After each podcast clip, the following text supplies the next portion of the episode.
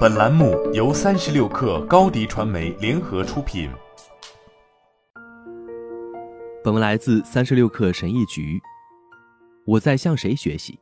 直到三十多岁的时候，我才开始认真的思考这个问题。在那之前，我只关心，我只知道我在跟谁学，学的是什么，而不清楚跟谁学对我来讲才是最好的。我决定将我的想法写下来，并在网上发表。我不想把我对某一主题的每一个想法都说出来，而是想分享我最好的想法。这些想法迫使我积极主动地思考我生活中遇到的老师是什么样的。像大多数人一样，这些年来我有一些好老师，也有一些不太好的老师。现在回想起来，我很感激那些不太好的，甚至是糟糕的经历。他们教会了我在我的老师身上找不到的东西。但仅仅因为你知道该避免谁或避免什么，并不意味着你就能获得成长。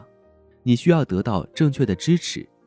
在生活中，我们需要高质量的老师来加快我们成长的步伐。如今，每个人都有智能手机，都有麦克风，可以说到处都是老师。让我们深入了解两种类型的老师，找出哪一种最适合你。科奈内尔是我职业生涯的导师，为我的职业生涯提供了很多专业意见。他说的很有道理，还知道如何通过讲故事来传播理念。几个月前，他告诉我有两种类型的老师，第一种是帮助你找到火花的人。他们会让你的好奇心飞起来，激励你深入挖掘，建立一个坚实的基础。简而言之，他们擅长培养初学者。托尼·罗宾斯就是一个简单的例子。他很懂得如何激励他人，像他这样的人能让人从床上爬起来。他们能帮助人们明确自己想要做什么，同时为他们提供开始的工具。第二种老师是那些能让你更专业的老师，他们会牵着你的手。作为一个独立的人与你同行，为你创造一个适合你的环境和计划，以扩大你的影响力。柯南内尔就是这种老师的一个很好的例子。他可能没有托尼·罗宾斯那样激励人心的话语，但他有自己的优势。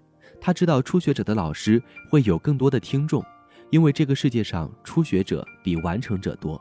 他专注于为那些已经充满渴望的、已经成名的企业家和高管提供正确的工具。简而言之，他是专家的老师。这两种类型的老师都非常有价值，都很重要。为了实现你的目标，你需要清晰的愿景和自信的行动。第一类老师擅长启蒙和打气，第二类老师擅长深入和钻研。根据柯奈的说法，一个人很难同时做两种老师。当你觉醒之后，你就需要升级了。诺亚·卡根的故事就是一个很好的例子。他在托尼·罗宾斯的研讨会上花了数千美元，却中途退出。他写了一篇关于他思维过程转变的文章。这并不是因为他不尊重或不喜欢托尼。诺亚是一个谜。他离开的潜在意思是，他已经从托尼的班级毕业了。诺亚一到家就去找第二种老师了。他拿了几本高级别的书，联系了一位一对一的教练，帮助他解决作为一名已经成名的企业家所面临的具体挑战。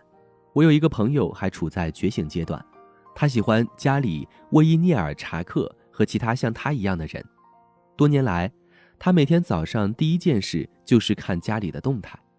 家里帮他打下了坚实的基础，但他还没有决定深入研究去做那些培养专家的老师们会让他做的枯燥乏味的工作。这种心态已经严重阻碍了他的成长。我不需要写作的初级指导。我很感谢那些帮助我前进的人，但为了磨练更具体的技能，让我的职业生涯持久，并不断挑战自己，我需要一个专家老师。最好的老师会很高兴地让你继续前进，这也意味着他们对你的成长起了作用。他们所做的一切都是为了给你们提供毕业所需的工具。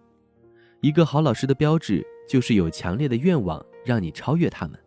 我们生活的世界越来越复杂，靠我们自己的力量已经很难完成任何有价值的事情，所以要仔细选择你的老师，站在巨人的肩膀上。我花了很长时间才学会这一点。你能给别人最大的赞美，就是让他们知道，由于他们的引导，你不再需要他们了。好了，本期节目就是这样，下期节目我们不见不散。